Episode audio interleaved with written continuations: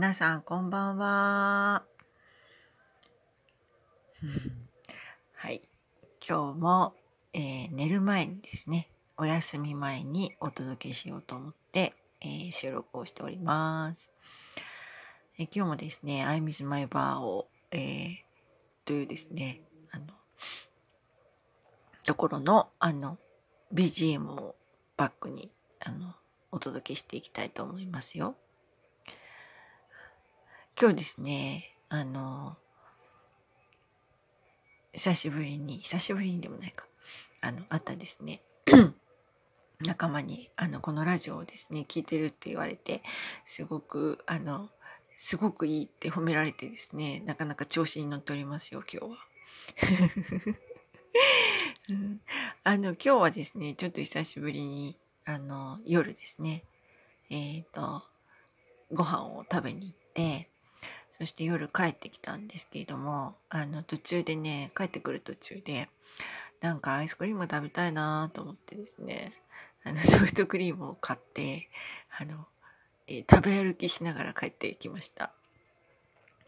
ソフトクリームを食べ歩きしながら帰ってくるなんて、いつぶりでしょうか。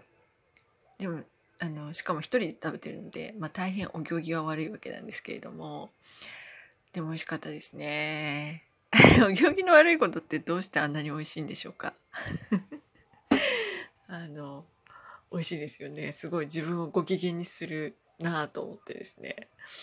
あのだけど自分をご機嫌にするけどそのお行儀が悪いからとか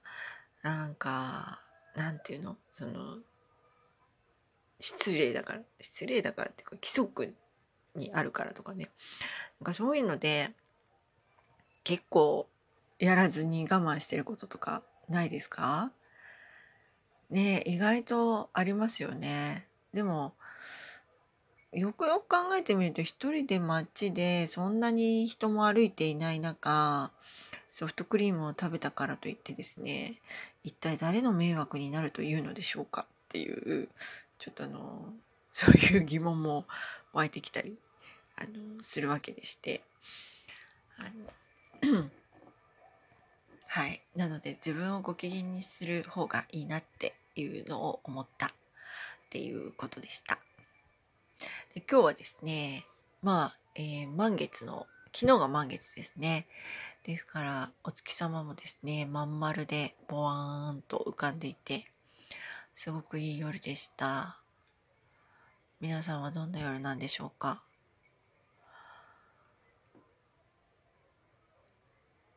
うん。なんか、あれなんですよね。今日、あの、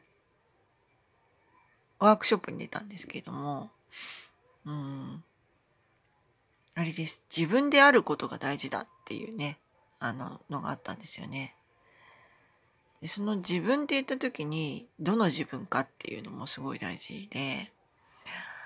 意外と自分じゃないものを自分だっていうふうに思っていたりするわけなんですよ。私は結構長いことそういうずれちゃってることとかをですね平気でやっていたんですよね。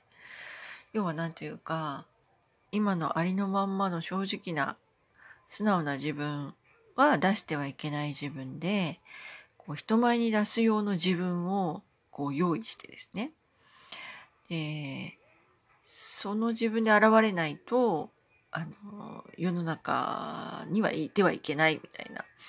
まあ、まあ、いわゆるそんな思い込みですよね。うん。どっちの方がお化けなんだろうっていう。で、あのーまあ、ある時、ある時っていうか、ずっとそっちのあの、なんていうか、こうじゃなくちゃいけない自分みたいので、を頑張って生きてきてしまうと、あの、ずれちゃって本当の、その、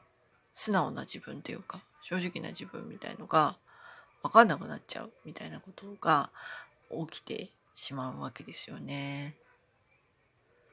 うん。でも起きちゃうんだけど、あの、実際はそっちが自分だから、あの、忘れたりはしないわけです。はい。ちゃんと覚えてるというかね。覚えてるっていうのかな？わかんないでもなんか思い出すというか自分に帰るみたいな言い方するのってきっとそういうことだと思うんですよね。でそういうなんかずれた自分じゃなくてもうあの生まれた時からずっとまんままっすぐ、ま、ど真ん中に来てますみたいな人も多分いるんだと思いますけれども、まあ、ずれちゃった人にとってはですねそのど真ん中の自分に帰ろうみたいなあのその過程はですね起こり得るっていうか、うん、そのど真ん中の自分に帰る時にあれですよね。急にすごい恥ずかしくなっちゃったりとかですね。なんかその自分は出しちゃいけない出しちゃいけないと思って生きてきてるわけですからあのそっちの自分が出せなくなっちゃってたりとかしてあのあ本当不思議ですよね。すごい不思議だなと思うけどそっちの自分を出すのにすごい勇気がいるとかですね。そういうの本当あるなと思って。うん。でもやっぱりそっちで